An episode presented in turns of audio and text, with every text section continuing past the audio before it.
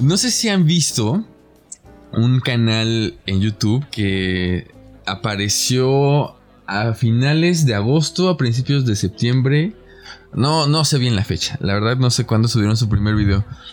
Pero tiene poquito, o sea, tiene menos de dos meses. Tiene menos de dos meses. Es un canal que se llama De mi rancho a tu cocina. Eh, bueno, es un canal como hay muchísimos de recetas. Eh, lo, lo, la responsable es una. No es cualquier canal, güey. No, pero hay muchos canales de, recetas.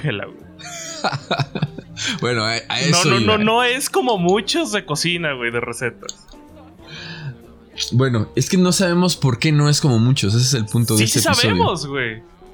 Mm, bueno, puede ser un, como explicación así rápida. Podríamos decir cuál es la diferencia del canal de Doña Ángela con otros canales. O sea, el canal, el canal normal de cocina es este, con esta rola de tutorial de tin, tin, todo muy feliz, todo muy contento. Es el canal normal de cocina, güey.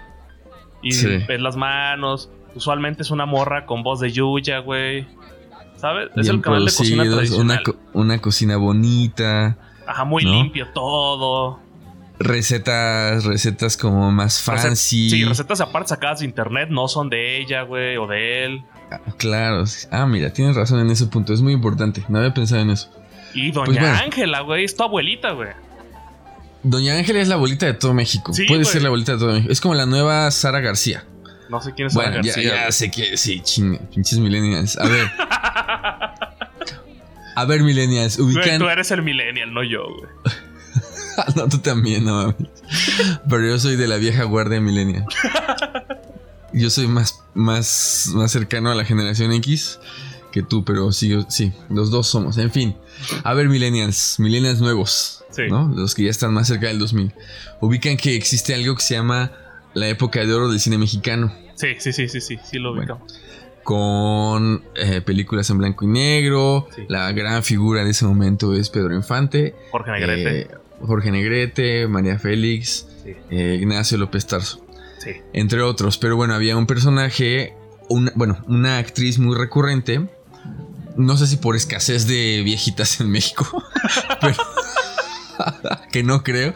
Había un chingo de viejitas en México, como siempre ha habido. Era nuestra Meryl Streep mexicana, güey. Exacto, pero ella era como un buen eh, arquetipo prototipo, digamos, de la, de la abuela mexicana, Sara García. Entonces, es esta mujer que, ah, que actuó. Pues seguro ya sé quién es. Sí, no sabía el nombre, sí, ya. Ubica en el logotipo de chocolate abuelita. Sí. Bueno, ahí está Sara García. ¿No? El mismo look, en fin. Entonces, yo creo que Doña Ángela puede ser la nueva Sara García. La Sara García del siglo XXI que no está dentro de una industria del cine ni dentro de una industria de la televisión pero sí dentro de una industria muy rara que es la de YouTube. La de YouTube. Ajá. Ajá. Entonces, bueno, espérense a que acabe el episodio y vayan a, vayan a buscar a la señora Ángela. No, párenle ahorita, vayan y regresen. No, es que no van a regresar. ¿sabes? Como... sí, es cierto, no, no, no vayan, tienen razón. Sí, sí Doña Ángela es un rollo negro, güey. porque, porque, a ver, se van a ir, van a ver, van a empezar a ver las recetas de... Yo un día te la mandé y te dije, no, esto está bien chingón, algo así. Y de repente tú me mandaste otro y otro y, estábamos viendo, es un rollo negro esa madre, güey. Sí, sí, sí, sí. Y luego si estás en casa y tienes suficientes ingredientes, pues te dan ganas de cocinar. Bueno, no sé, no sé a ti. O sea, dan ganas, pero dan ganas. Bueno, en una de esas, en una de esas hay alguien que sí se pone a cocinar, ¿no? Ah, güey, ni tú te pusiste a cocinar, güey. No, porque vive en autobús de, de, de México a Querétaro, entonces no tenía que hacer. Pero por ejemplo, si ahorita que es, es, casi la una de la tarde cuando estamos grabando esto, yo me pongo a ver a Doña Ángela, mis hijas están en la escuela y yo tengo algunos ingredientes, sí me dan ganas de hacerme unos pinches chiles rellenos. Como, ah, claro, se me antoja. Güey, pero esa señora yo, no podría comer todo lo que cocina, güey. Ah, ¿no? ¿Por qué? Güey, le echa demasiado chile a todo, güey. Cagas ahí durísimo, güey. Güey, es tierra. Güey, esa señora no es. No, no sé cómo sigue viva, güey. ya de cagar sangre, güey. Le echa demasiado chile a todo. No mames. Güey. No mames. O sea, ¿tú crees que si no se. Si no se queman las manos con ese. con ese comal echando las tortillas. ¿Tú crees que se va a poner a llorar porque tiene picante? No mames. Güey, yo. Es una, es una señora que está hecha para. O sea, esa señora no se rompe con nada, ¿sabes? La puedes tirar de unas escaleras y es como un Nokia, una viejita Nokia. Güey, a mí me gusta mucho el picante, pero a mis 21 ya no aguanto tanto, güey. Nah, no mames. te, lo juro, yo ya si le echo una cierta cantidad de picante, mi, mi estómago me dice chinga tu madre, güey, todo el día, güey. No, no, pues no, estás, estás mal, estás jodido. Porque consumía mucho picante y ya no puedo consumir. Ya encontré como la dosis que puedo consumir. Mira, yo, yo escuché de una amiga algo que me parece muy sensato. Esta, esta chava, la familia, sus familias del norte. Un saludo a María que vive en San Juan del Río. Saludos. mi gran amiga en San Juan del Río. Eh, que por cierto conoces a su hermana. Es muy raro. ¿Recuerdas? Ah, vamos a hacer un paréntesis porque esto está muy está divertido. En el Conozco a la hermana de esta chava de. De San Juan del Río. Ok. ¿Quién Exacto la chava que estaba en el taller de nanocuentos. Ah, te mamaste, había un chingo de gente en el taller de nanocuentos. No, pero obviamente recuerdas que había una morra que me dice, oigan, es que yo conocí a Jesús hace varios años. y nosotros, ¿qué pedo? Y me dice, sí, Jesús. Tú y yo, pues yo no me llamo Jesús, no mames. un chiste local. Si la veo físicamente, no la reconozco, pero me acuerdo de ese momento. Pero recuerdas el momento, bueno. Sí. Esta chava estaba ahí por casualidad, pero en realidad yo ya la había visto y yo conocía más a su hermana, que es María, a la chava que estamos mandándole saludos. Bueno, y también a la hermana una vez, saludos. No, pues sí, Jesús está con nosotros, güey. saludos a Jesús también una vez. También, Chuchu, saludos. A los dos. que ese es un chiste que tú y yo entendemos. Claro. Pero para dar un poco de contexto, el, final del episodio pasado, Gabo empezó a platicar de un chucho que yo pensé que era otro chucho. Entonces yo me estaba cagando de risa de lo que me decía de este chucho que era en realidad de otro chucho. Y es algo que yo no me di cuenta hasta que edité el episodio. Pero a ver, mientras yo contaba eso de la rifa que íbamos a hacer con las fotos de Chucho. Yo me imaginaba a Chucho ah, mamado en la playa, güey. Por eso estaba cagado de risa, güey. No, yo estaba hablando de otro chicho que es de mi edad, o sea. Sí, sí, sí. Por eso te dije que se puso mamadísimo y eso. O sea, no tiene nada que ver con él, con el chucho, en fin. Chale, muchos chistes locales hoy, pero en fin. Sí. Todo sirve, todo sirve como, como preámbulo. Eh, entonces, bueno. Esta chava, María, una vez dijo algo que me parece muy sensato respecto a esta me caga que digan Mexican culture. Es como, no mames, Mexican culture. Esta cultura mexicana del picante. Si tú de morro estuviste comiendo salsas eh, y chile de este artificial, industrial, ¿sabes? Como químico, Valentina y esas mamadas, pues te jodes, te jodes el estómago. Eh, güey, güey, güey, güey, güey.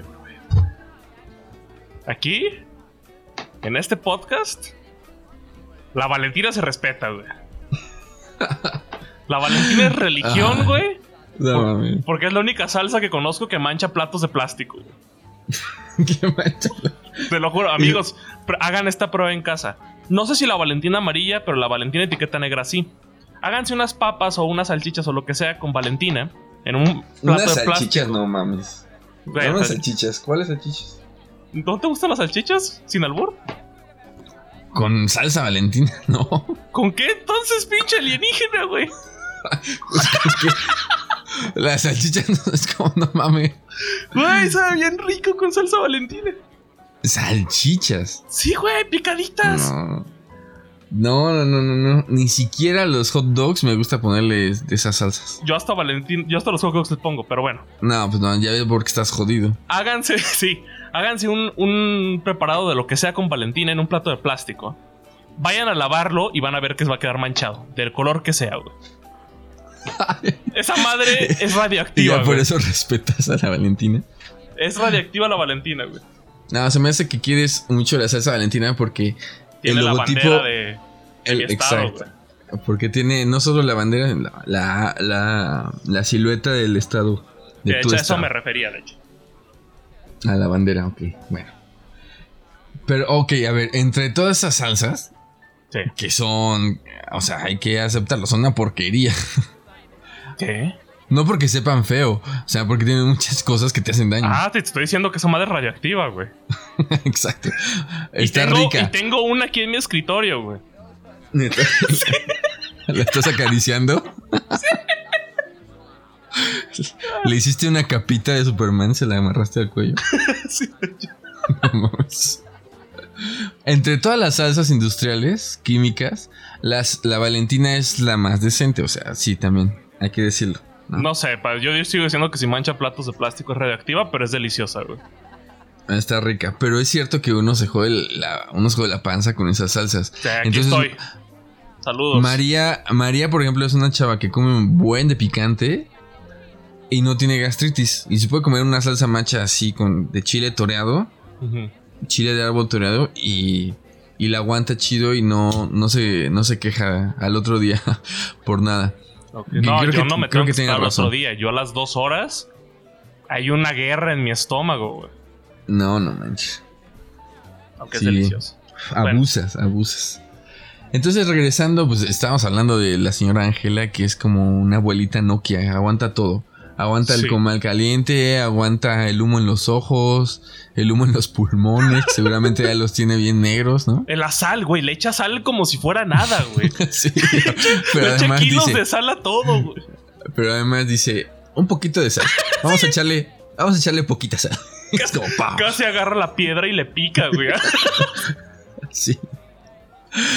Sí, no, pero es, es una cocina acá intensa de con, aceite. Hay unas recetas donde se ve que pone a freír algo y hace un chingo de aceite. Oh. Pero bueno, es una señora de tierra caliente. O sea, es Michoacán, tierra caliente michoacana. Son estas señoras este, así recias, eh, que parecen tiernas, pero tienen su lado de. ¿Sabes? Son estas señoras. se a tirar encima Michoacán, creo que no cuenta como regio, No, dije recio, recio, recio. Ah. Sí, recio como, como dura, como ruda, pues.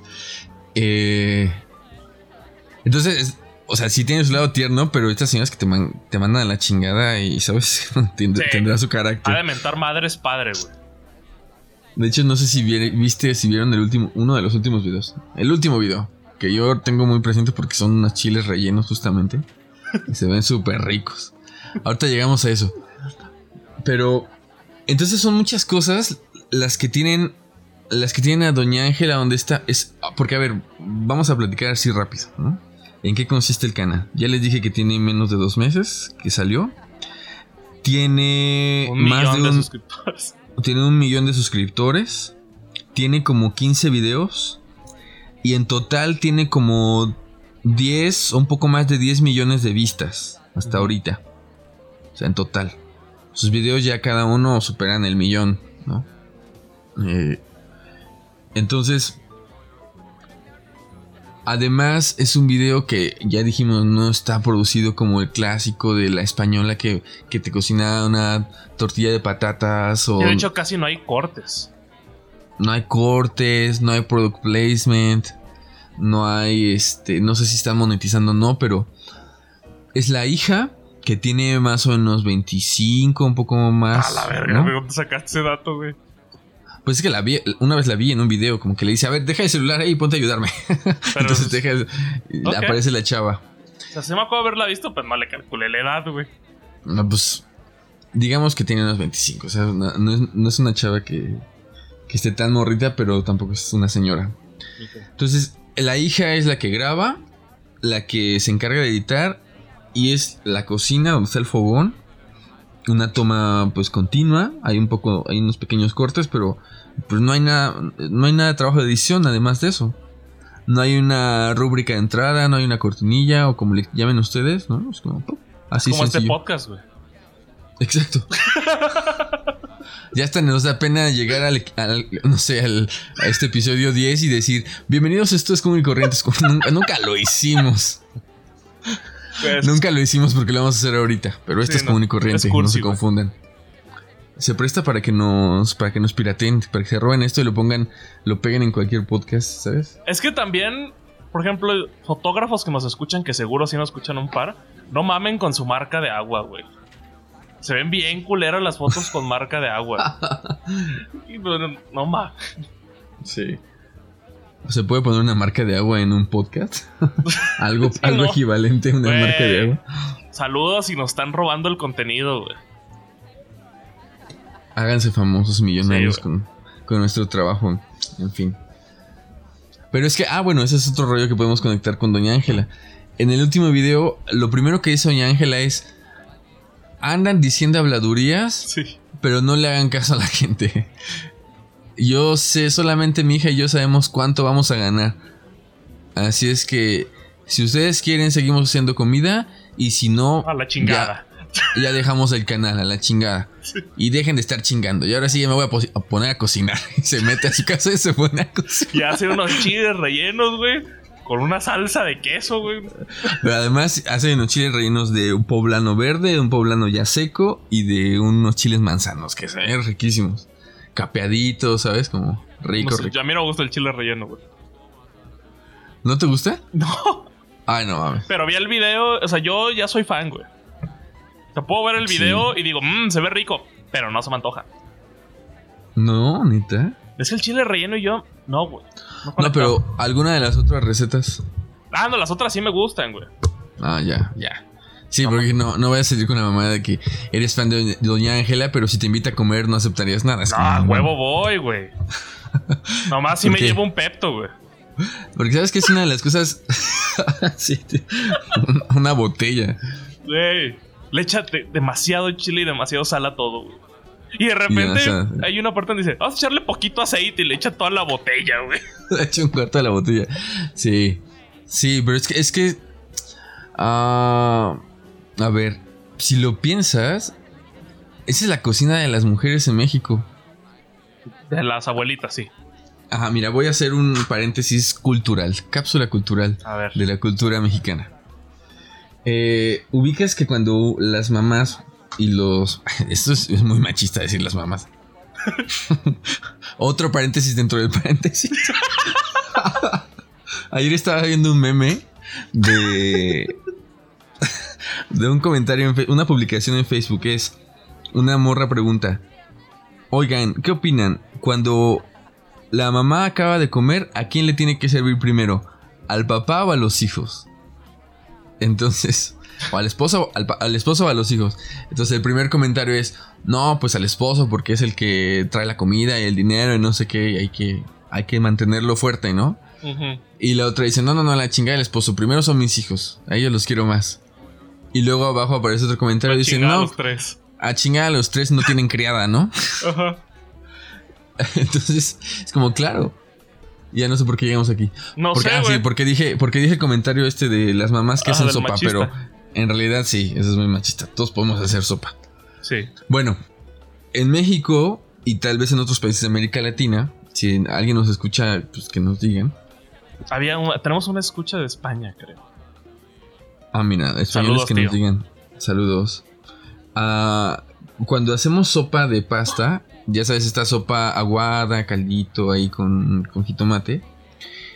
Como que la receta tradicional es calientas aceite, echas la pasta y, y la vas dorando, ¿no? Ahí sube el color, se hace cafecita, se dora. Ah, una vez platicamos de esto, ¿no? a lo mejor sí, a lo mejor tú ya la escuchaste porque ya tiene un rato. No, no sé. Yo me acuerdo haber hablado de sopas contigo, güey, pero síguele. a lo mejor ya hablamos de sopas en algún momento. Sí. Entonces tú eh, calientas el aceite, echas la sopa y la vas dorando hasta que agarra color así bonito y entonces ya le pones el caldillo. Y ya, dejas que se que se cueza la sopa, se, se infla, se pone así como suavecita y ya, como una pasta normal, ¿no? Bueno, pues esta receta, así con el aceite y, dorando la sopa, viene desde los años 40, 50, porque la, sopa que uno compraba en ese momento tenía una, una pasta de muy mala calidad. Entonces, si no la dorabas, se rompía y se hacía un batidillo horrible, una plasta ahí. Pero después eso cambió y ahora ya no es necesario poner aceite. Y tú puedes Ahora simplemente... con sopas Nor. No. Vamos a hacer un product placement así súper cabrón. Sopas Nor, jamás tendrás que preocuparte por eso. Compren sopas Nor, chicos. no mames. Espero nunca llegar a ese punto. Güey, patrocínenos. Ah, podemos hablar, es que nos puede patrocinar quien sea. De nos hecho, puede dato curioso, amigos, que nos escuchan, una sopa Nor es lo mismo que una maruchan, prosigue. Claro, sí, sí, sí. Nada, le tenemos miedo a la maruchan, pero termina siendo lo mismo. Sí. Pero es que nos puede patrocinar quien sea, o sea, alguien que esté haciendo armas para. En negocio, somos muy. Somos muy diversos. Sí. Aquí su marca podría estar apareciendo en la cortinilla del inicio. Si ustedes hacen armas para la luna, si ustedes hacen sopas, si ustedes hacen galletas, si hacen camisas de cuadros, siempre puede caber algo. Sí. En fin. No, pero el rollo es. Autobuses. Autobuses. En realidad, ahorita ya no es necesario echarle aceite a la sopa. No. no es como tú pones a calentar el caldillo, le echas la sopa, así como los, los asiáticos la cocinan y ya. Pero la gente le sigue echando y es un buen de grasa. Es decir, ahí regresamos al punto. Es como la gente en México cocina tradicionalmente con mucho aceite, con mucha sal, porque nos gustan los sabores intensos. A, diferencia, a diferencia de, por ejemplo, la cocina italiana, que es tan rica, pero los italianos que llegan a vivir a México y que quieren mantener un poco el, como el rollo auténtico, dicen, a ver, primero aquí no lleva tanta sal, no lleva tantas especias, son sabores suaves. Sí, no, pues de hecho, conectando con, con los videos, porque cuando vimos a Doña Ángela, creo que ese mismo día vimos a los italianos. Que son los, los que les comenté, creo que el capítulo pasado o el antepasado. Que criticaban comida mundial de cómo la cagaban en la comida italiana. Y, había unos güeyes que estaban emputadísimos porque decían: No lleva ajo la pinche comida italiana. La pasta carbonara. Sí, como que, el ajo. Pocos, pocos ingredientes. Sí, son pocos ingredientes. Son sabores como más. No sé, más suaves.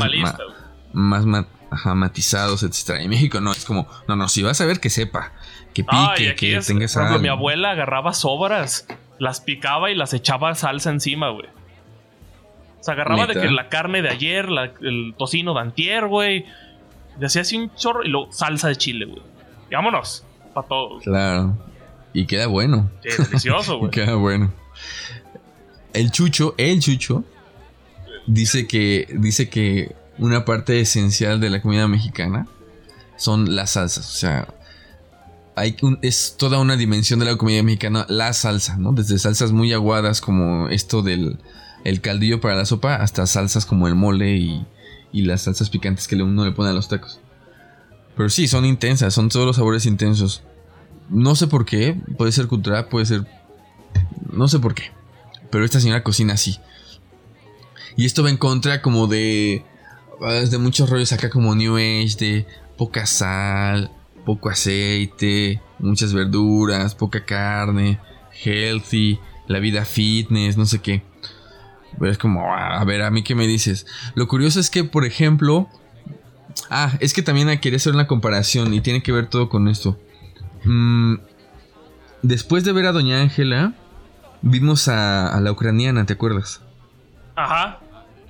Entonces la ucraniana es algo totalmente distinto es un es un canal que se llama Esvieta, la chava se llama Esvieta, es una ucraniana que vive en España y hace recetas y su canal está en español, hablando en español, además súper bonito, es muy bonito. Y es ASMR esa madre, güey. Sí, sí. Es súper es súper agradable escuchar a Esvieta con el acentito ese ucraniano, con no, el y micro cuando pica la cebolla escucha. Sí, sí, es una experiencia. Y es un muy buen canal, es un buen canal, tampoco tiene mucha producción, es como, es, es como muy lineal, es rápido, es como al grano, como los rusos. Y... Pero, pero es muy distinto al... como al...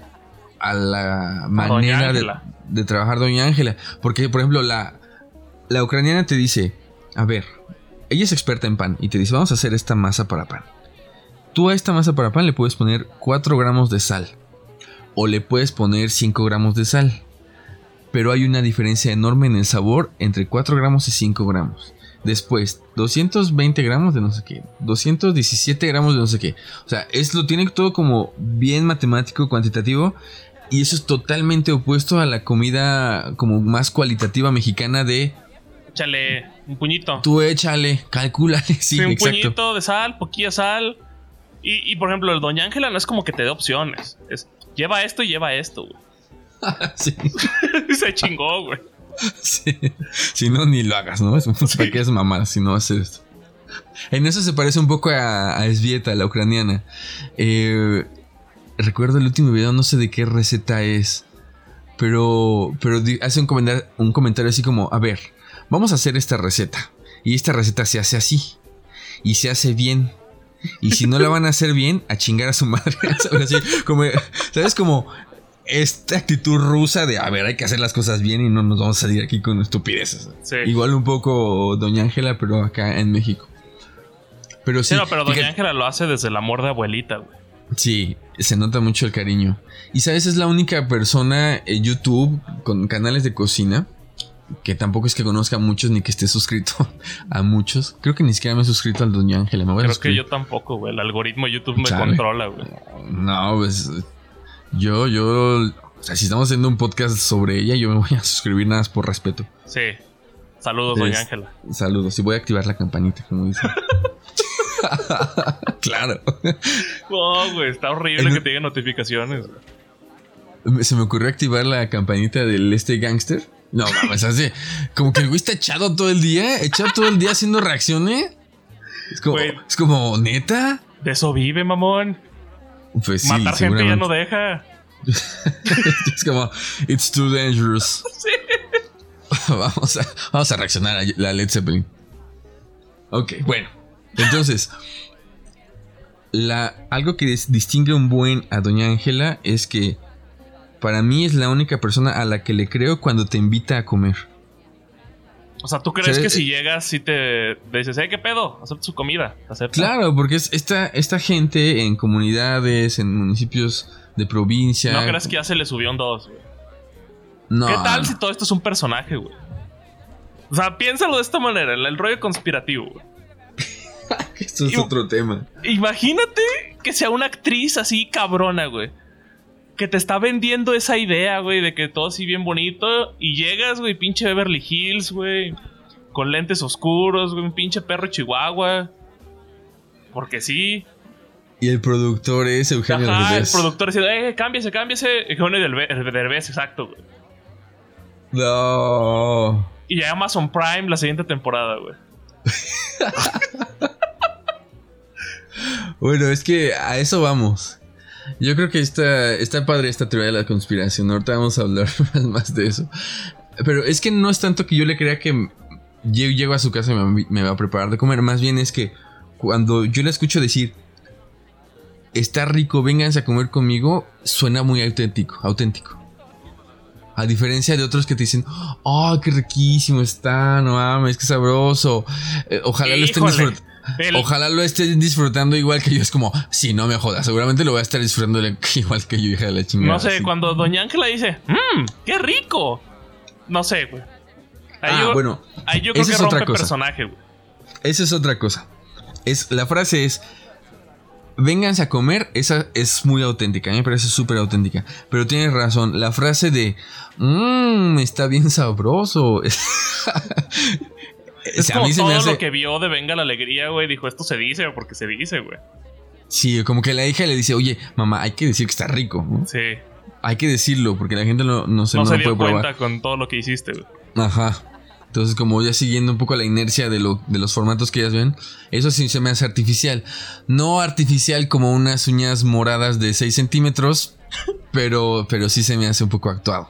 Pero digo, ah, bueno, es Doña Ángela, igual se la creo porque sí se me hace que está rico, o sea, no pasa nada. Pero creo que es este, este rollo es muy importante de la autenticidad de las recetas.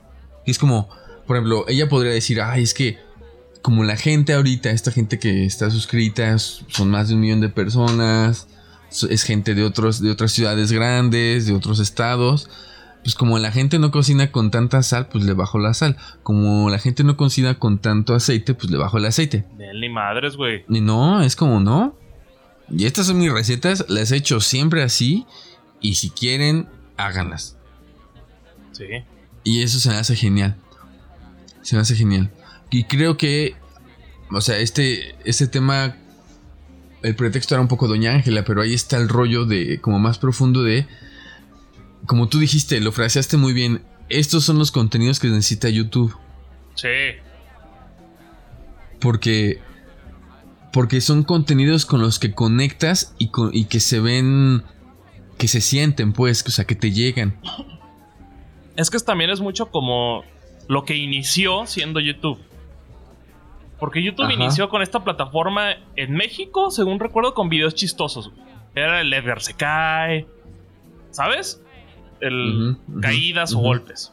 De repente nacen estos youtubers que empiezan a contar anécdotas, güey. Y eras con, grababan con su webcam, la cámara del teléfono de, de aquel entonces, 2006. Y se veía todo muy culero, pero era muy real todo. Y nadie ganaba dinero porque no se ganaba dinero. Llegó el momento en el que YouTube empieza a pagar, muchos empiezan a dar cuenta que genera varo. Esos youtubers eventualmente se transforman, empiezan a meterle más producción. Y ahí es donde podríamos decir que se traicionan un poco. Porque al meterle más producción, toda la autenticidad empieza a bajar. Porque ya están pensando. Inicialmente no pensaban tanto en verlo, pensaban en compartir cosas. Y ahora están pensando en el espectador. Que eso los hace un producto más. Sí, sí. Entonces, pierde la esencia y todo se vuelve plástico, todo es muy falso. Ay, mira, deja, voy a hablarle a aquel que tiene más suscriptores que yo, hagamos una colaboración, nos, nos volvemos más famosos ah, mira, he dejado contenido para niños, porque los niños son el hit en YouTube y son los que van a dejar más dinero. Sí. Y ya se perdió esa esencia que era el, pues voy a compartir cosas y ya, vamos a ver qué pasa, si gano bueno, si no gano dinero bueno. Pero en algún momento hablamos como del, del movimiento estético, ¿te acuerdas?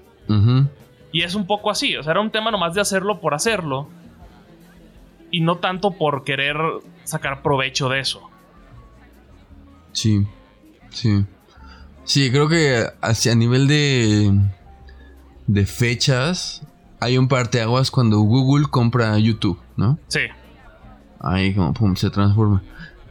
Pero, pero por otro lado, YouTube todavía tiene cierta legitimidad porque, a pesar de todos esos youtubers que ya sabemos que, que hacen basura porque cualquier cosa que publiquen les va a dejar lana, a pesar de ellos, YouTube sigue siendo todavía un punto medio entre esas como entre la versión original ah, sí, y, las, y, las, grandes televisoras. Sí. Es como, ok, sí, se ha prostituido mucho, pero todavía no ha llegado al punto de Televisa. Bueno, quién sabe. O sea, estamos, ya estamos ahí, güey. O sea, está esta madre de Badabun. Está el canal más con más suscriptores de YouTube. Es un canal de la India. Que sube cosas de novelas, básicamente. Y cosas del y videos musicales muy de Bollywood y así. Pero es de una televisora esa madre. De la mm. India. Y la India es un mercado enorme. Este. Y, también, por ejemplo, nosotros vemos muchas reacciones porque nos gusta mucho ver ese tipo de contenido. Y de repente vemos reacciones de cosas que a nosotros nos gustan, ¿no? Por ejemplo, ¿te gusta el, el, mi compadre este, por, el Cholo? Porque ve Led Zeppelin. Pero a mí de repente se me hacen como falsos. Digamos que encuentro un artista, un artista, un youtuber que empieza a ver un artista que me gusta. Y yo, ah, qué chido, quiero que reaccione a más de eso. Y, este artista tiene como cierto fandom, ciertos fans que siguen al, al, artista al cual está reaccionando y le dicen, eh, reacciona más a esto. Entonces, mente del youtuber. Voy a seguir reaccionando a esto porque me están trayendo gente. Y no puedo decir que está malo porque estoy insultando a la gente que me ve. Entonces, por ende, deja de ser auténtico. Sí. Sí, sí. Pero dentro de todo eso, sigue habiendo un formato de. o un contenido mediático que que a pesar de todo es cercano a la gente. Sí, sí, sí. Porque claro, es como, a ver, ok, está, por ejemplo, empezó a pasar mucho con Luis Miguel, empezó a pasar mucho con Juan Gabriel y ahora con José José hay un buen de gringos que están reaccionando a canciones de José José. Porque saben que todos están buscando ahorita eh, la música de, este vato, pero también quieren ver cómo otros se conmueven con José José y con la voz del príncipe y las mamás, ¿no? Entonces ya, ya dijeron, ah, pues aquí tengo mi milita de oro porque ahorita todos en México están vueltos locos con este cabrón que se acaba de morir, pues voy a reaccionar.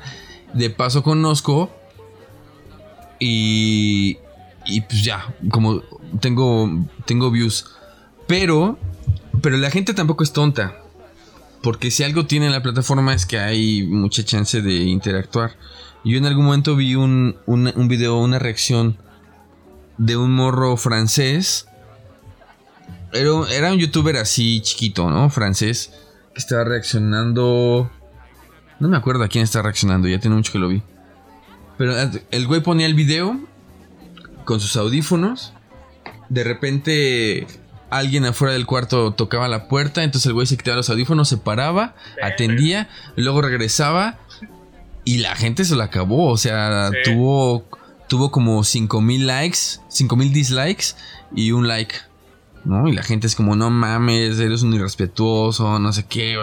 Se lo acabaron y el güey terminó subiendo una, una, una, una disculpa y puso una reacción ya bien hecha.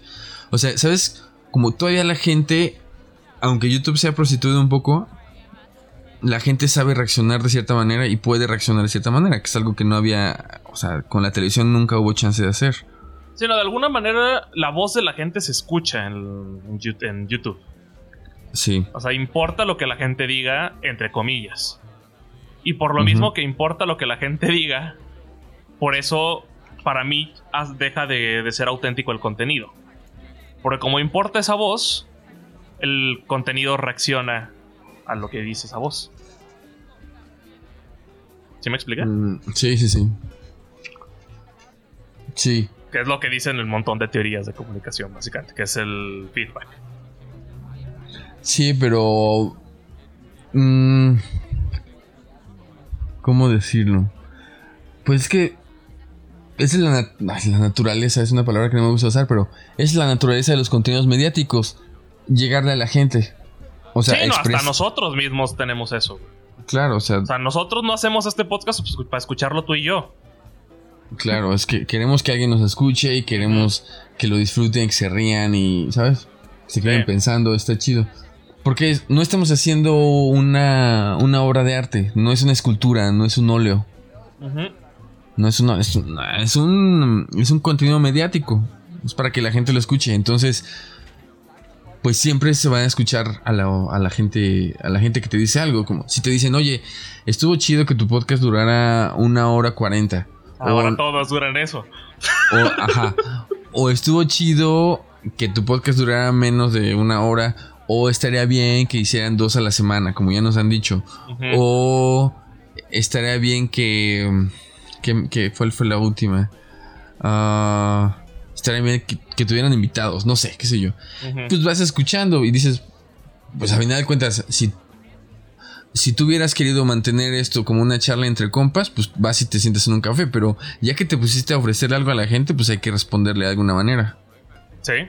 Sin sacrificar como tal vez la esencia del concepto es que original. Es a lo que yo voy. O sea, estoy de acuerdo que tú creas un contenido para que alguien lo consuma o lo vea o lo escuche, whatever. Pero sí, sí creo que se sacrifica un poco esa esencia. O sea, se va transformando. Sea, ya no es, lo, ya no es el mismo contenido que tú querías hacer al inicio. Porque te diste cuenta que la gente igual y sí le gustó, pero quería ciertos cambios. Y los vas a hacer para darles este, ese placer a la gente. O sea, tú, quieres al final del día que te sigan escuchando, te escuchen más personas. Y para eso tienes que modificar esas cosas. Entonces, si lo haces, para mí es donde yo digo que ya deja de ser un poco auténtico. Que cuando lo digo, no lo digo de forma negativa. Ya. Pero sí pasa. O sea, no eres el mismo tipo que hizo el contenido en el primer episodio. Donde ni siquiera nos, referíamos a la audiencia. O sea, si escucha nuestro primer podcast, creo que hasta el final le hablamos a la audiencia. Todo el tiempo nos estamos hablando tú y yo. Y en este episodio empezaste contándole algo a la audiencia. Sí. Sí, porque ya reconoces que hay alguien ahí, ¿no? Sí. En el primer episodio era como, pues vamos a experimentar, ¿por qué? Y luego te das cuenta que la gente te escribe y te dice, ah, mira, eh, estuvo padre esto, me hizo reír eso. Y dices, ah, entonces alguien está escuchando, alguien está atento. Y quieres mejorar tu contenido con, y que la gente que lo, que lo escucha que se, que se haga parte del mismo contenido. Sí. ¿No? Sí, y ahí ya es cuando pueden empezar a cambiar las intenciones. Puede haber gente que en ese punto diga, mira, ya estoy recibiendo cientos de mensajes a la semana, ya estoy recibiendo eh, dinero, o ya estoy recibiendo propuestas de patrocinios. Y entonces la intención es, la intención a partir de ahorita va a ser, pues me voy a crear contenido que me deje más lana y que me deje más views. O trato de responderle a la gente, pero sin olvidarme de mi esencia. Ahí tienes una decisión. Es una decisión. Y, o sea, es cierto que en YouTube hay gente que ha tomado la decisión de prostituir su canal y de convertirse en, convertirse en cosas que no quería hacer simplemente porque le funcionaron mejor. Pero hay quienes no. Y, y eso es lo que iba ahorita que lo mencionaste. Por ejemplo, yo, yo crecí en. Cuando tenía 10 años ya existía YouTube. Entonces yo Ajá. crecí combinando este, con este medio YouTube. Y yo jugaba muchos videojuegos. Entonces veía contenido de videojuegos en YouTube. Sí. Y, y cuando no eran tan grandes los canales de, de videojuegos de YouTube, que ahorita son gigantes. Sí. Entonces yo me acuerdo mucho de ciertos youtubers que de repente, que eran personas normales, de repente se morían o no sé, decían grosería, no sé qué. Pasa el tiempo. Hay, y se, hay como una división de ramas de youtubers. Unos se quedan auténticos con su contenido, igual y le bajan a ciertas cosas y van evolucionando, pero siguen siendo los mismos, ¿no? Entre comillas. Y otros se dan cuenta que existe un mercado enorme de niños. Entonces, ¿qué hacen? Déjame quito las groserías. Deja, me hago más amigable para los niños. Que los papás digan, ah, mira, le está enseñando cosas. ¡Vámonos! Y es el, el mundo de los billetes. ya.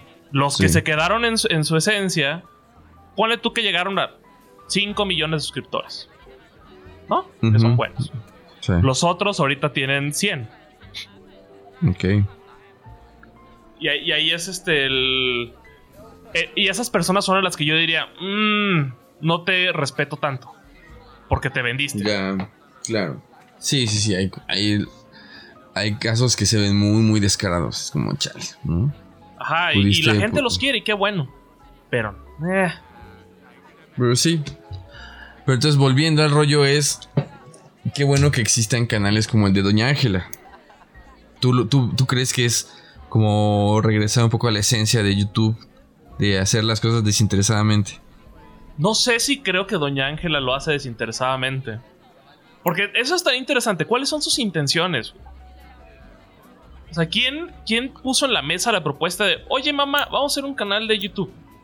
Pues, bueno, la hija, ¿no? Ya lo Sí, dijiste. claro, es la hija. Pero, ¿cuáles son las intenciones de ellos? Porque viven aparentemente en un lugar donde tienen hasta tierras, güey.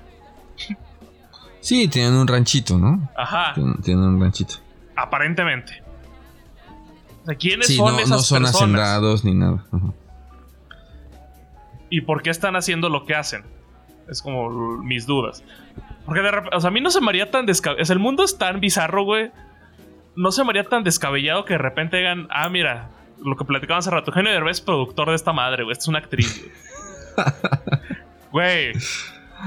Yo ya me diría, sí, claro, güey, qué pendejos. Nos la creímos, güey. No, yo creo que no. Yo creo que, a ver, nada más, nada más por. Nada más por el, el- el tipo de interacción de la señora con la gente, por su lenguaje corporal, por la, por el vocabulario que utiliza y por el tipo de, ¿O qué de tal si ella ni sabe, güey? ¿Qué tal si es una Yalitza Aparicio, güey? Mm, que de repente la agarró un productor y dijo, mira, tú eres la abuelita del mundo, güey. Ponte a cocinar, güey. Yo nomás administro desde acá, güey. Bueno, hay un buen de. Por lo que, que no me he metido a ver ningunos, pero hay un buen de videos. Si, si tú buscas de mi rancho tu Que le cocina. estoy jugando a la conspiración, ¿eh? Sí, es que justo es eso. Si tú, si tú tú pones en el buscador eh, de mi rancho tu cocina, te aparecen videos de gente que está, que te dice la verdad detrás del canal de mi rancho tu cocina. La verdad de Doña Ángela, sí, un buen. Y yo no, yo no me he puesto a verlos porque se me hacen como muy carroñeros esos cabrones. Sí, claro. Es como, ay, deja, digo alguna mierda toda pendeja, pero ya, ya traigo gente. Entonces ni siquiera me dan ganas de meterme. Por eso la doña dijo, déjense de habladurías, ¿no? Dejen de estar chingando. Ah, yo pensé que era por cosas que le ponían en los comentarios. No, era por esos videos que la están calumniando y diciéndole... Mm.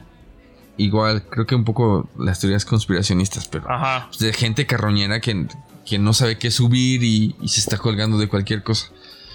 Mm, pero, a ver, para, para detenernos ahí, en ese punto que, que está interesante. Entonces yo me imagino un día están almorzando, ¿no? Ya sabes, doña Ángela almuerza parada con la tortilla en la mano y el plato en la mano. Está con la tortilla don... hirviendo, güey. Sí, además. Es como, que está ah, eso viendo. la tortilla. es como, ah, tengo la mano en el comal, no me había dado cuenta. no siento nada. Güey, es un robot, güey. Es inteligencia artificial ese pedo, güey. No, no, tiene un callo tan cabrón que ya le puedes le puedes cortar ahí con unas tijeras de pasto. Con lija, güey, las manos. Oye, tengo que hacer una pausa que es muy asquerosa, pero está muy buena esa anécdota. Oye, este, este compa Chucho Uribe, el de la rifa, que es el Chucho Uribe mamadísimo. Sí. Me dijo, güey, cuenta anécdotas, porque cuando yo estaba en la uni siempre me la pasaba contando anécdotas de mi familia que se me hacían súper cagadas y a la gente le daban risa. Me dice, no, no has contado tantas anécdotas. Algo así me puso. Entonces creo que es el momento de decirme. Ahorita que dijiste lo de la lija, ¿ves que hay como pedicure, estos rollos que la gente se, tiene unas limitas y unas lijitas y se quita la piel muerta, no sé qué? Sí, sí, sí. ¿No? Eh, sobre todo como de los pies, los talones y eso. Bueno, cuando yo estaba en la uni, Ajá. Yo, yo patinaba, es que ya, verás a dónde voy. Yo patinaba. patinaba con mis primos, vivíamos cerca, ¿no? Y mi, mamá y mi tía también como que se frecuentaban, a veces comían juntas, cuando no estábamos nosotros. Entonces teníamos nuestras patinetas y uno de mis primos guardaba su patineta abajo del sillón de la sala, como que ahí la metía. Porque no se veía y no estorbaba. Entonces un día me cuenta mi primo que llega a la casa y estaban mi mamá y mi mamá, perdón por contar esto, mamá, pero ni modo. Estaba mi mamá y mi tía sentadas viendo la televisión y se habían dado cuenta que abajo estaba la patineta de skate que tiene una lija. ¡Ah! Entonces. Entonces se quita se quitaron los guaraches.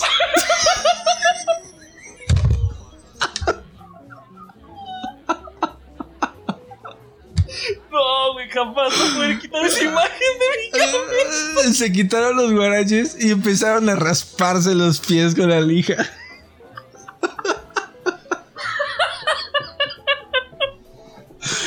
Entonces, ellas estaban haciendo el pedicure con una tabla de skate y llegó mi, llegó mi primo y dijo, jefa, ¿qué estás haciendo? ¡Qué asco! Y dice, ya no quería patinar porque toda, toda mi lija quedó blanca. y ya no le pude quitar todos los restos de piel muerta. ¡Qué asco! ¡Qué asco! No, sé por qué llegamos a la piel muerta de las lijas. Ah, sí, por, por las manos. Las manos de Doña Ángela. Entonces regresa al punto. Es yo me imagino que un día están almorzando, doña Ángela, el esposo y, la hija. Y la hija pues es una morra que, tiene un celular, que tiene una conexión de datos, que se mete a ver videos, que tiene una cuenta en redes sociales, que está suscrita a algunos canales de YouTube. Y yo creo que la escena estuvo así como, a ver, oye mamá, ¿por qué no, por qué no te grabo mientras estás cocinando y hacemos videos para subirlos a internet, ¿no? A internet. Y me, imagino a Doña Ángela diciendo, es como... ¿Para qué? Mm, ¿Para qué? Ajá. No, pues... Porque pues casi no hay gente que, que haga de comer en internet recetas que, como las que haces tú y te queda muy rica la comida, ¿no? Y la señora, no, pero... Pero pues yo no sé hacer eso, o sea, yo no... Yo no sé... Yo no sé explicar mis recetas, yo nada más hago de comer y ya. Con eso. Y, entonces la hija insistiendo, ¿no? Es como, pues vamos a hacer la prueba. Yo te grabo un día y te enseño el video a ver si te gusta y lo subimos a internet y a lo mejor la gente te puede ir comentando, te puede mandar saludos. Mm, ya sé a dónde vas. Puede ser, a ver, dale. No sé si voy a dónde. No, yo estoy poniendo como la escena. Ahorita, ahorita llegas tú a ese rollo que te estás imaginando. Entonces, yo creo que ni la hija ni la señora se esperaron lo que iba a pasar. Lo que sí creo es que la hija tenía intenciones de tener. No de tener ingresos, pero sí de tener algo importante en internet. Sí. es como y yo creo que conectando, o sea, lo que yo me imaginé es la señora, o sea, cuando suben el primer video, no, no, la verdad no sé en qué video pegó, no sé si desde el primero. No sé. Ponle tú que haya pegado en el tercero, cuarto, no sé. Porque son muy poquitos videos de haber pegado en los primeros. Sí. Cuando pega, la hija de... Mira, mamá, toda la gente que te está comentando. Y seguro esta señora... Este, ya todas tus suposiciones seguro esta señora veía mucho la tele y veía mucho que el ventaneando, que venga la alegría. Y era como un sueño por ahí guajiro. El tener ese nivel de fama y hacer eso. ¿No? Yo creo que no. O sea, yo, creo, que, sí le gustó el decir, mira, soy como ellos de la tele. Yo creo que sí le gusta en el fondo. Nada más que su. como que su software cultural no le permite decir, ah, ahora soy una estrella, ahora hago mis recetas, ahora soy el centro de atención. En eso ser una estrella. O sea, me refiero a él. O sea, ya soy como las personas que veía, pero no creo que se ponga a su nivel. No. Sino siento más bien que es como un tema de. Podría estar ahí, güey. ¿No? Yo creo que es un tema de reconocimiento. Yo creo que a la señora lo que le gusta es el reconocimiento de la gente, porque aquí viene ya después un rollo de género. O sea, piensa en este, en este video donde prepara, no sé qué prepara, y al final le dice, ya viejo, vente a comer, ¿no? Que es la frase ah, clásica. Sí, sí, sí. Entonces aparece el señor con su sombrero calentano, sentado en la, en la mesa, ella está parada comiendo, como siempre, como sucede en, estas, en estos lugares. Entonces es una mujer, es una mujer que siempre vivió ese rol, ese rol de mujer que se dedica a los animales y a la cocina. Ese es donde, ese es tu lugar. Ese es donde tienes que estar ahí, perteneces y ya. Toda su vida lo vive así y de repente hay millones de personas que la ven y miles de personas que le mandan mensajes. Se siente reconocida. Güey, yo pensé que lo que yo hacía era una cosita de nada en el mundo, que era X, que, que así como yo hay miles de mujeres y todas las mujeres, que esto es los, que esto es lo que nos toca hacer, pero veo que es especial. Algo tiene de especial esto que para mí siempre fue un destino, ¿no? Entonces hay reconocimiento. Yo no sé qué tanta cercanía tenga la señora con la cultura de la televisión, porque sí seguramente tienen televisión y la ven, pero es gente que trabaja un chingo, es gente que se levanta temprano antes de que haga calor para atender a los animales, para trabajar, para hacer tortillas.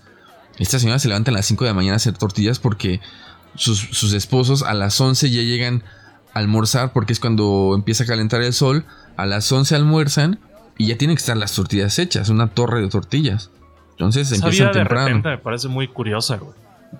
Súper curiosa, súper ¿Qué pasa por su cabeza, güey? O sea,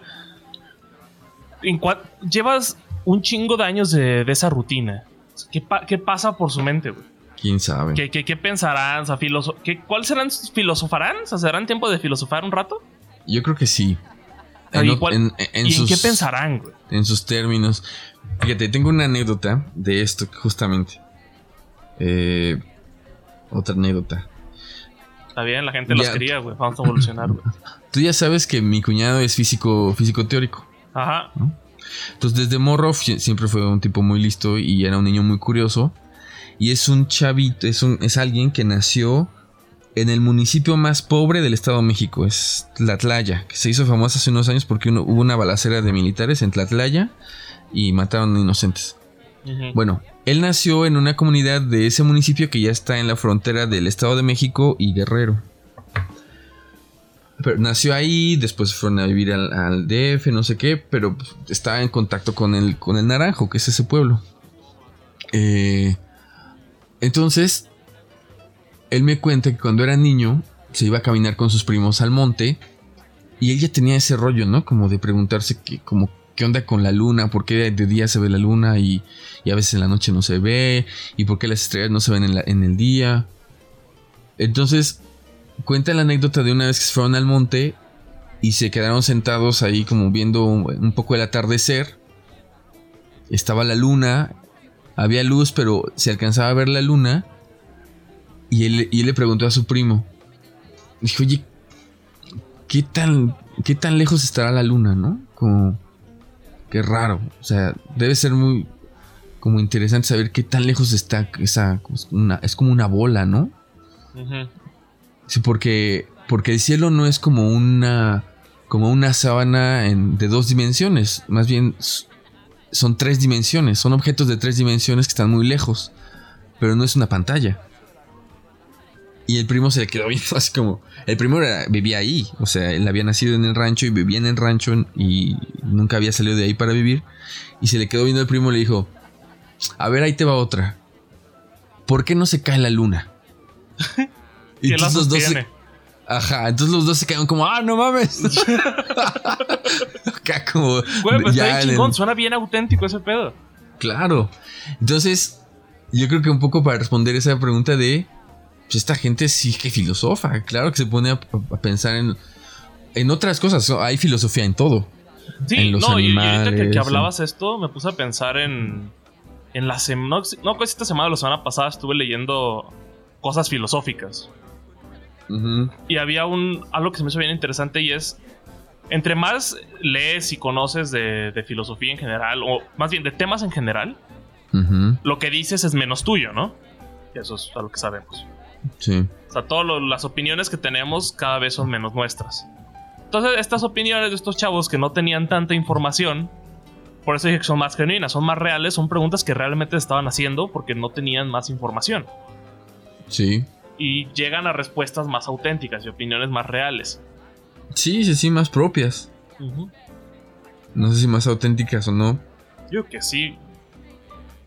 Porque tú y yo podemos tener opiniones también muy auténticas, aunque hayamos leído, porque de eso se trata también un poco, no porque no sé el conocimiento, no sé, no porque el conocimiento lo hayas recuperado de otro lado, ya es menos auténtico que una ocurrencia. Sí, no, porque adoptas las cosas que te gustan, ¿no? Sí. Adopta, digamos, te gusta así, se que agarras así, se a Nietzsche, a, no sé, al que quieras. Y ahí desmenuzas y, ah, mira, de pinche Nietzsche agarro el pinche Dios está muerto, nosotros lo matamos. Va, ese me late. ¿Sabes? Y empiezas a agarrar ideas de todos. Pero igual son ideas que te fuiste robando a otras personas para crear, entre comillas, la tuya. Que es un montón de robos de todos lados. Que suena muy fácil, pero hay gente que no se crea la suya, que no crea un criterio propio. Exacto, de hecho nosotros conocemos a alguien, no te acuerdas, no voy a decir nombres. que, tenía un chingo de información, o sea, culturalmente estaba muy perro pero, pero repetía todo lo que escuchaba. Y era, es el tema, de repente leía algo y decía, no mames, esto es lo nuevo. Y al día y, y a la semana leí otra cosa y, ah, no, era esto, güey. Y así era, y no era un tema como lo hemos comentado aquí de cambiar de opinión. Era realmente que todo lo que... No había como un filtro de crear su propia opinión. Era, ah, esta es la nueva, y ahora esta, y esta, y esta, y esta. Sí. Y era raro. Entonces no, no, no sé qué es lo que haga la opinión. Yo creo que hay una capacidad que no sé qué, tanto puedan tener todas las personas, una capacidad para crearte tu propio criterio. Y a ver, yo tengo, he conocido profesores, mis profesores, doctores, autores, no sé qué, que lo que hacen es comentar el trabajo de otros, de otros teóricos, autores, y de eso viven. Y es como, güey, ¿y tú? ¿Dónde quedas tú? ¿No? Y de repente me pasaba eso con con algunos compañeros en la universidad. todo el tiempo estaban citando, citando, citando y de repente es como, a ver, güey, pero tú qué piensas. Yo creo que sucede. Y sí, sí debemos de tener una capacidad de, de, crearnos un criterio propio. Hay gente que se tarda más o menos. Y en ese sentido, yo creo que cuando tú vives en un contexto como el de Doña Ángela, como el de la anécdota que, estoy contando, hay muy poco intercambio, entonces muchas ideas son como muy propias. porque tienes muy poco acercamiento al... Por ejemplo, esta señora de Doña Ángela que dice, se levanta a las 6 de la mañana a hacer tortillas, pateadas a las 11. Puede, Ponle tú que en la tarde se ponga a leer un libro, güey. Pero no se va a poner a leer, bueno, creo, filosofía. Es más, puede, puede que ni siquiera sepa leer. Que también es muy probable. O a lo mejor aprendió hace poquito, sí. Ajá, o aprendió recientemente y apenas. Y no puede entrar de putazo a Nietzsche. No, no. Entonces, todas las opiniones que tiene son reales. Los ignorantes tienen opiniones reales. Que ignorantes no lo digo de forma. no, todos, todos ignoramos, ¿no? Ajá, sí, sí, sí. Todos ignoramos ciertas cosas. Mmm. Bueno, también. No sé, es que hay muchos tipos de, ignorantes. Estamos nosotros ignorantes de. Por ejemplo, yo no sé cómo ordeñar una vaca, ¿no? soy un puto ah, yo, yo, sé la técnica de verla, pero nunca lo he hecho. No, yo. sé la teoría, soy el sociólogo de las vacas.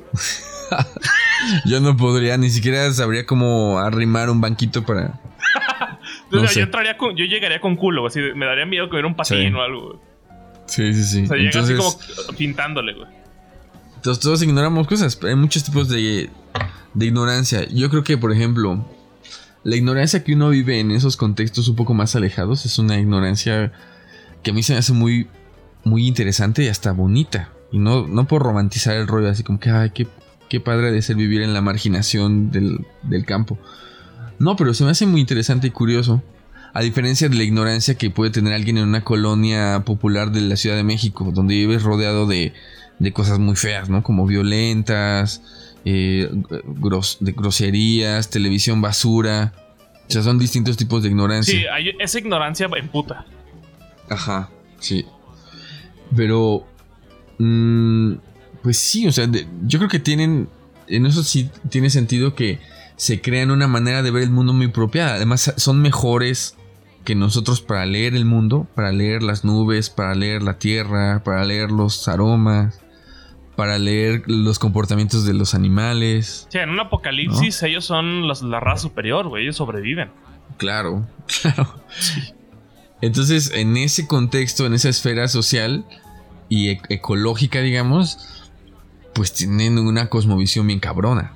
Como por ejemplo las comunidades indígenas en el país tienen una cosmovisión mucho más compleja que la que nosotros podemos tener, simplemente porque hablan otro idioma que que muy poca gente hablamos, ¿no? A mí me parece increíble estas personas que conocen qué hace el, cada planta, cuál es venenosa, cuál no, qué sabe, para qué se usa.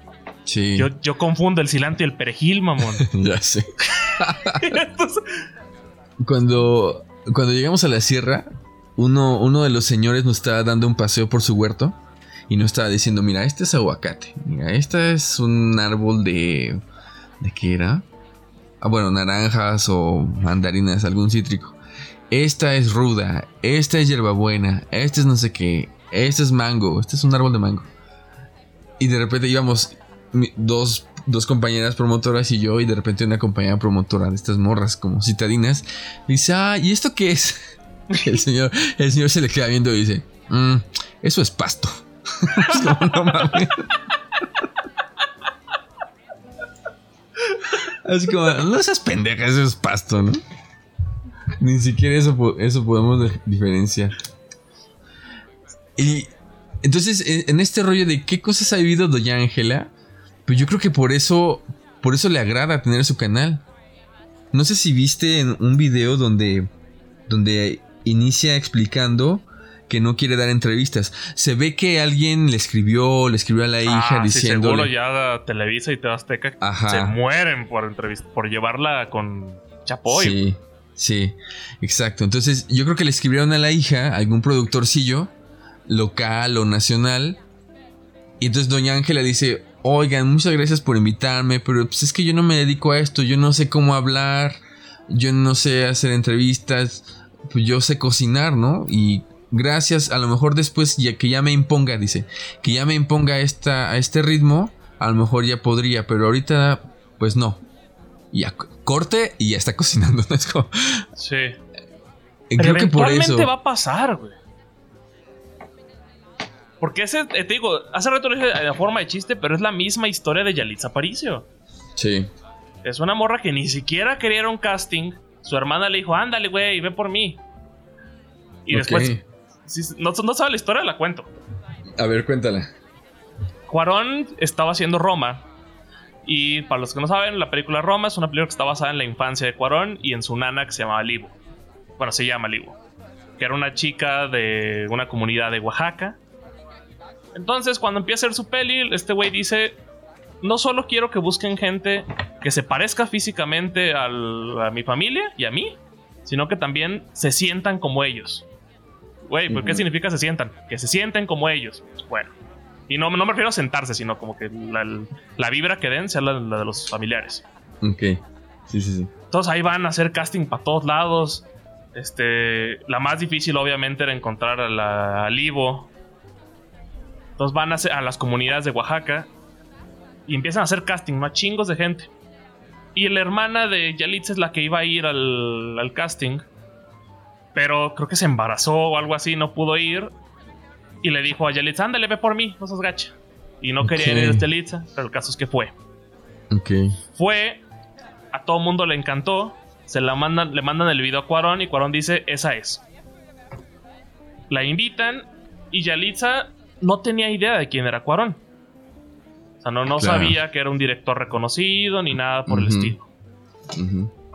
Entonces, como que estaba dudando y la hermana como que le decía, ay, qué padre, sí quedaste. Pero la hermana tampoco sabía quién era Cuarón. O sea, ellas iban más por la película, ¿no? Vamos a hacer una película, vamos a ser como las de los Estados Unidos. Entonces, la hermana como que le dice, ándale, vamos. Y Yalitza dice que tenía mucho miedo porque no sabía si era un rollo de trata de blancas.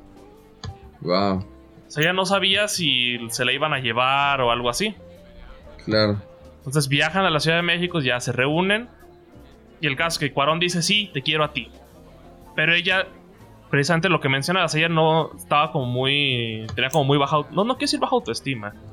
Sino ella decía, no, pero como yo, pero si yo nomás soy del ranchito y que no sé qué, yo no nunca he actuado, yo no sé qué es esto. Entonces, dice, hay una labor de convencimiento como de dos semanas. Ok. De parte de Cuarón hasta que la convence. Y cuenta, y como funciona esa película, se, graba en cronología. Y nadie tenía el guion, entonces para ella era muy normal reaccionar. Ella normal le, decían, ah, mira, hoy estás contenta porque vas a ver a tu morrito. Ah, bueno, jajaja. Y los diálogos eran muy improvisados y así fue como funcionó. Este, por eso eventualmente le ganó tantos premios al Cuarón porque estaba muy cabrona la manera en que hizo funcionar ese pedo. Sí. Este, Y ya, así fue como. Y Alexa dice que mientras grababa, ella de repente eh, se cuestionaba el por qué ella estaba ahí. Que ella no se sentía capaz de estar en, mm. esa grabación. Y ahora a lo mejor ya. Ahorita ya es algo de, este, algo de la ONU, güey. Sí, ya. Es embajadora de no sé qué madres ya siente que ese, ese, también es su lugar. Y está chido, o sea, ¿no? Sí, no, porque fue a ah. Estados Unidos y en Estados Unidos como trae, estaba eh, está este discurso de mujeres poderosas y todo eso.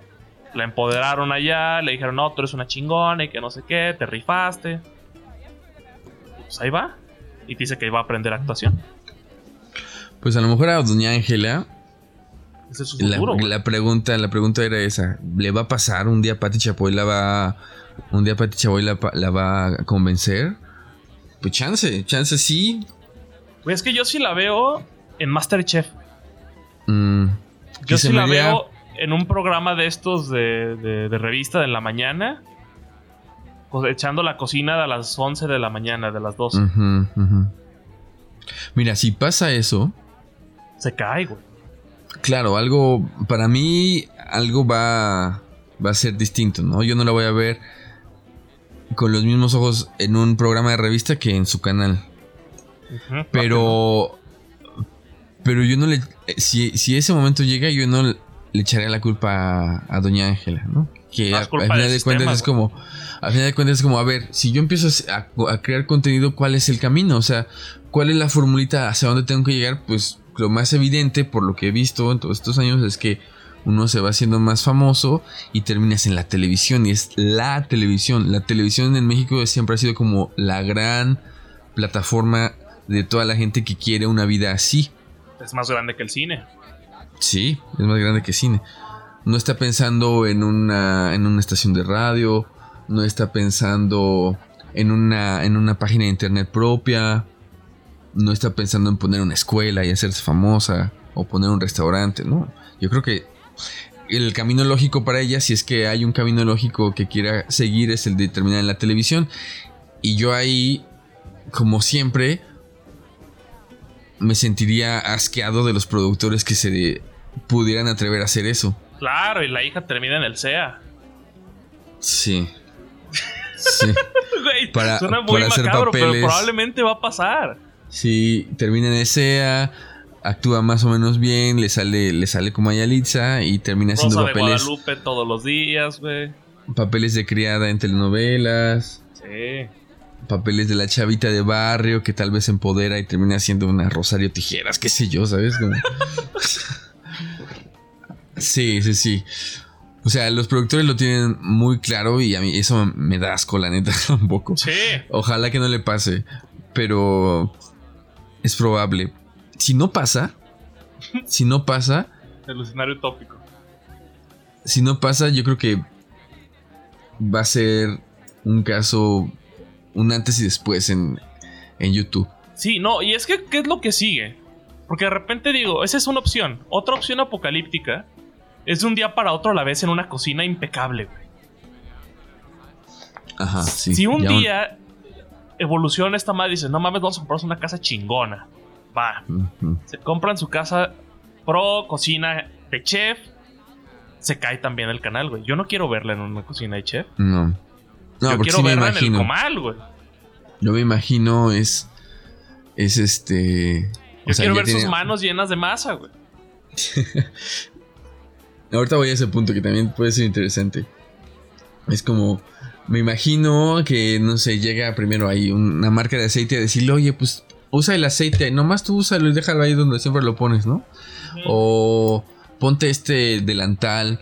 O llega un arquitecto y la abraza y le dice, ay madrecita, yo le voy a hacer su cocina, ¿sabes? Como estos, estos mis reyes de, del TEC de Monterrey o algo así. Saludos. Saludos. o de la Ibero también, ¿por qué no? Eh, sí, iba a ser feo. Pero ahorita que dijiste eso de. Yo la quiero ver en su, en su, en su fogón. ¿No será también muy culero de nuestra parte? Claro, es súper. Por eso lo dije. Es súper culero y súper perverso porque quiere seguirla viendo de alguna manera marginada. Sí, porque es, no, no, no, doña Ángela, ese es el lugar que le toca, ese es auténtico. Exacto, y, eso, y por eso me cae bien. Claro, eso es horrible, güey. Mm, chale. Creo que ya no dime, dime si verías el mismo canal si estuviera en una cocina limpia muy bonita, güey. No, ya no lo vería igual. Exacto. Ya no lo vería igual. Sí, pero si Doña Ángela dijera, miren, ¿saben qué? Que no sé si, o sea, no me lo tiene que decir a mí, no lo tiene que decir a, ninguno de sus seguidores. No te debe explicaciones, claro que no. No me debe dar explicaciones. Pero si ella se sienta un, día con sus hijos a comer y le dice, ¿saben qué? Tengo estas propuestas y la verdad si tengo ganas ya de descansar un poco. Si tengo ganas de que alguien me regale una cocina. Si tengo ganas... Deja tú la cocina, deja, eh, empezar a crear patrimonio para los hijos o lo que quieras. Sí, sí, sí. Tengo ganas de que alguien me ayude en la casa tengo ganas de que alguien venga y me haga las tortillas o de que alguien me pague una lana y, poder hacer algo con dinero que, nunca ha sido mío porque siempre he dependido de alguien más. Si se sienta a platicar eso con sus hijos y dice, sí quiero hacerlo, es como, va. Pero igual, te lo explique o no te lo explique, no vas a ver el canal igual. No, no lo vas a ver igual. Tú como audiencia, no vas a sentir lo mismo.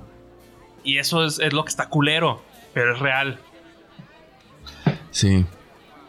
No hay un, no hay un buen escenario entonces. No, no, no. O sea, aprovechen a Doña Ángela no, no, no se va a poner mejor, güey. No puede ponerse mejor. O es bueno para nosotros o es bueno para ella, pero lo que sigue no puede ser bueno para todos. Porque va a ser seguir haciendo videos, videos, videos, videos, videos en el lugar en el que ya está ocupando el lugar que nosotros creemos que le toca ocupar. Ya está, tiene 75 años, o sea, ya se va a empezar a cansar. Ah, chinga, ¿ya dijo su edad? Sí, dijo su edad. Ah, justamente en este de las habladurías. Ah, no, 65. Ah. Porque dice. Ya lamentaste. Dejen de. Dice, dice, dejen de estar haciendo habladurías. No tengo 80 años, tengo 60. tengo 65.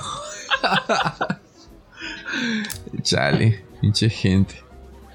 Entonces, o sigue ahí en el lugar que le tocó estar como mujer de campo, o empieza a crecer económicamente, empieza a tener otras cosas que no había tenido, a vivir un mundo que no le había tocado vivir, y entonces ya la gente se va a sentir traicionada.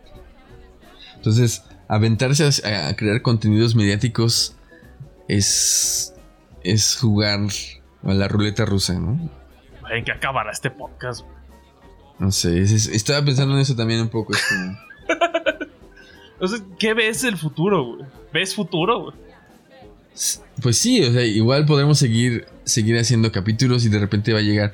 En algún momento algo va a pasar, alguien va a comentar y lo va a empezar a escuchar más gente y después nos van a decir, no, pero una hora cuarenta, no cabrones, no mamen. 40 minutos máximo, porque ya tenemos el algoritmo de Spotify que nos está diciendo que 40 minutos es el ideal. ¿No? Una cortina de entrada, una cortina de salida. No digan estas groserías, nada más estas cuatro. es como, ah, chale. Y mandamos toda la chingada, ¿no? Es, como. Es que está cabrón. En podcast estoy intentando pensar a alguien que me haya. que me haya fallado, güey. Con el que me haya sentido traicionado. Y creo que todavía no me ha pasado. Pero es porque creo que muchos todavía no encuentran qué sigue después del podcast. Ya. O sea, lo más que he visto en algunos podcasts es que empiezan a hacerlo en vivo, pero eso se me hace muy natural y sigue siendo la misma esencia, solo con público. Sí. Y no lo hacen siempre, de repente, ah, mira, esta semana puros en vivo. Y dices, ah, chido, qué bueno que esté haciendo eso. Pero no, no, no sé para los demás sea, uno de los que escuchaba, creo que comenté en el primer episodio. Ya te digo, sus podcasts al inicio eran en vivo y duraban como tres horas y media, cuatro. Ok. Pero se empezaron a las 10 de la noche, empezaron a platicar y estaban cheleando. Y ya ahorita duran dos horas. Ok. Siguen siendo en vivo, pero duran dos horas. Y a veces hora y media. Precisamente mm. porque duraban demasiado. Hay uno que duró ocho horas. Wow. Y no sé, y ese tipo de contenido, ese que duró ocho horas, yo lo recuerdo con mucho cariño. Porque era muy auténtico que durara ocho horas. Eran unos compas que se quedaron platicando y empezaron y te debrayas, güey, en la noche. Sí. Pues sí, Doña Ángela es una buena elección de... Es como buen pretexto para analizar todo lo que está sucediendo a nivel mediático ahorita, ¿no?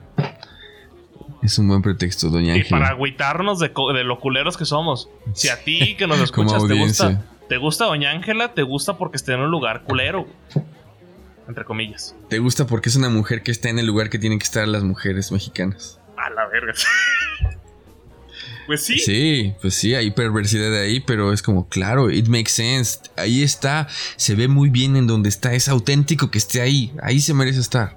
Ajá, se parece a mi abuelita, porque ahí deben estar las abuelitas. Qué fuerte, güey. Ok.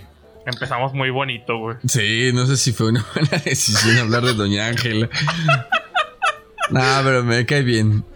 Más bien es un rollo con nosotros. Doña Ángela está, ahí está ahí haciendo su canal, está, está en su momento, güey. Más bien es ponerse a cuestionar qué somos nosotros como consumidores, ¿no? O sea, somos culeros. Nosotros somos la mierda, güey. ya sé. Así es que no sean mierdas con nosotros, ustedes que nos están escuchando. Nosotros estamos contentos haciendo nuestro podcast. Ven aquí, güey.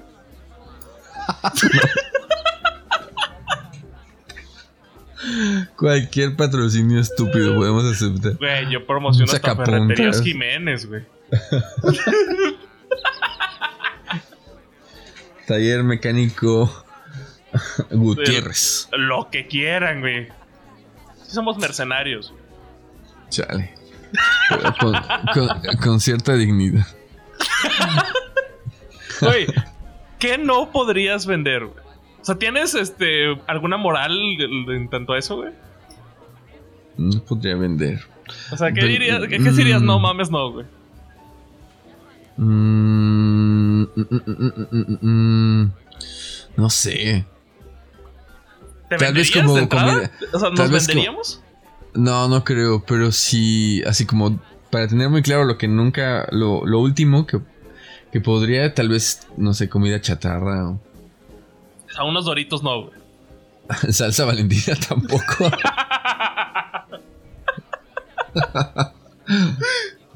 no, esas madres no, ni Pepsi, ni Coca, ni esas cosas. ¿Y qué diría sí, güey? ¿Qué diría sí? Mm, no sé. Como, por ejemplo, lugares, ¿no? Como, como un café, como un club de rock, como un club de jazz. todo hipster, güey. Librerías. discotecas de música clásica. De estas que te ponen tus audífonos y tú escuchas tu propia música, güey. Ya sé. ya sé. No sé, eh. no sé.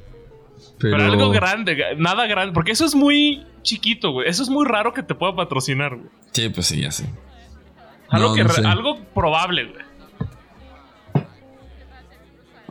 no tengo idea.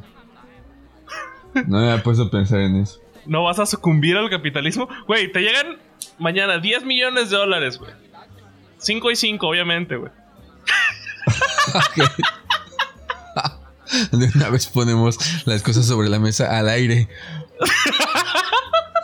que la audiencia sea testigo. Sí, para que vayan sabiendo el precio, güey. ¿Pero qué? ¿5 millones de parte de quién? No, pero ¿a quién? o sea, ¿de parte de quién? A ver. No, te toca, o sea, son 10, pero no, son 5 y 5, o sea, te llegan 5. De. De Doritos, güey. No, no mames, no. no. No va a aceptar 10 millones de Doritos. No. no. O sea, a ver, aquí. Aquí, como ya está sacando varias cosas de, que tienen que ir en un contrato, me estoy imaginando que Doritos ya te contactó primero a ti y tú convenciendo. Me, y tú me quieres convencer en medio del podcast. Eso se llama manipulación, muy bajo. Pues dile a tus, putos doritos que no quiero nada. piensa en tus hijas, güey. No, no, no, la chingada tú y tus doritos. Órale, chingada su madre. piensa en el, piensa en el eh, futuro, güey.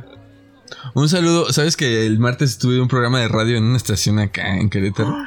No, no, no. Y me mandó un mensaje uno de mis antiguos estudiantes de la, de la universidad. De la universidad. Este, no name. ¿De la y me dijo, güey, de la universidad sin nombre. Ah, la innombrable, ok.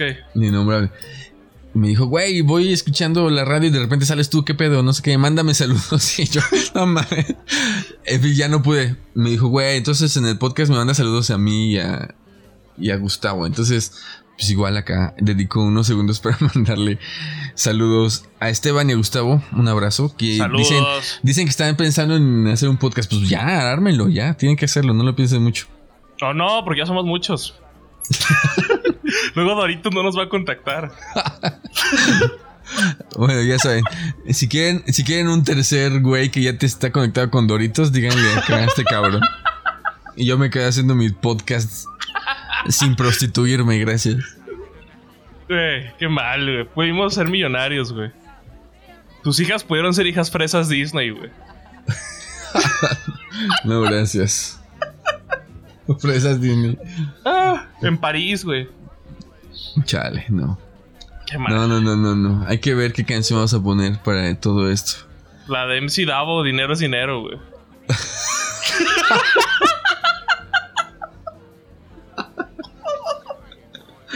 Ah, tenía un buen que no escuchaba de eso. El dinero es dinero. La monarquía el mundo se española. el dinero, güey. Ay, qué chido. En fin. Bueno, a ver qué se, a ver qué sale, a ver qué sale. Ya procesaremos lo de Doña Ángela. Mándenos fotos de Doritos. No nos patrocinan. Pero voy a comprarme una casa de 10 millones por si quieren caerle, güey. Güey, ¿te das cuenta que en tu, en tu jueguito ya le dijimos como 20 veces la marca? ¿Te das cuenta que ahorita la gente que nos está escuchando ya está caminando hacia una tienda para comprar unos doritos? Le hiciste ganar 150 pesos hoy. Nos robaron 150 pesos.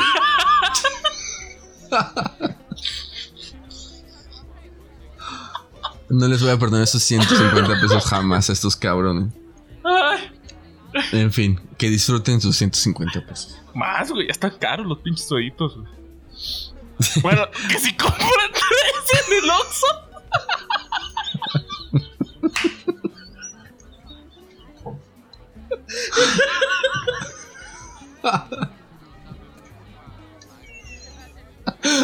no,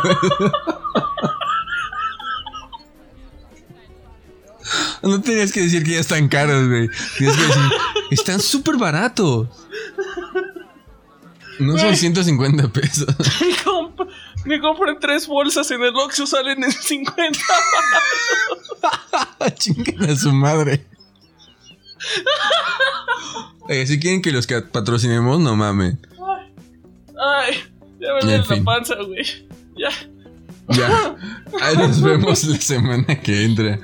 Valentina y limón con sus doritos, bye. bye.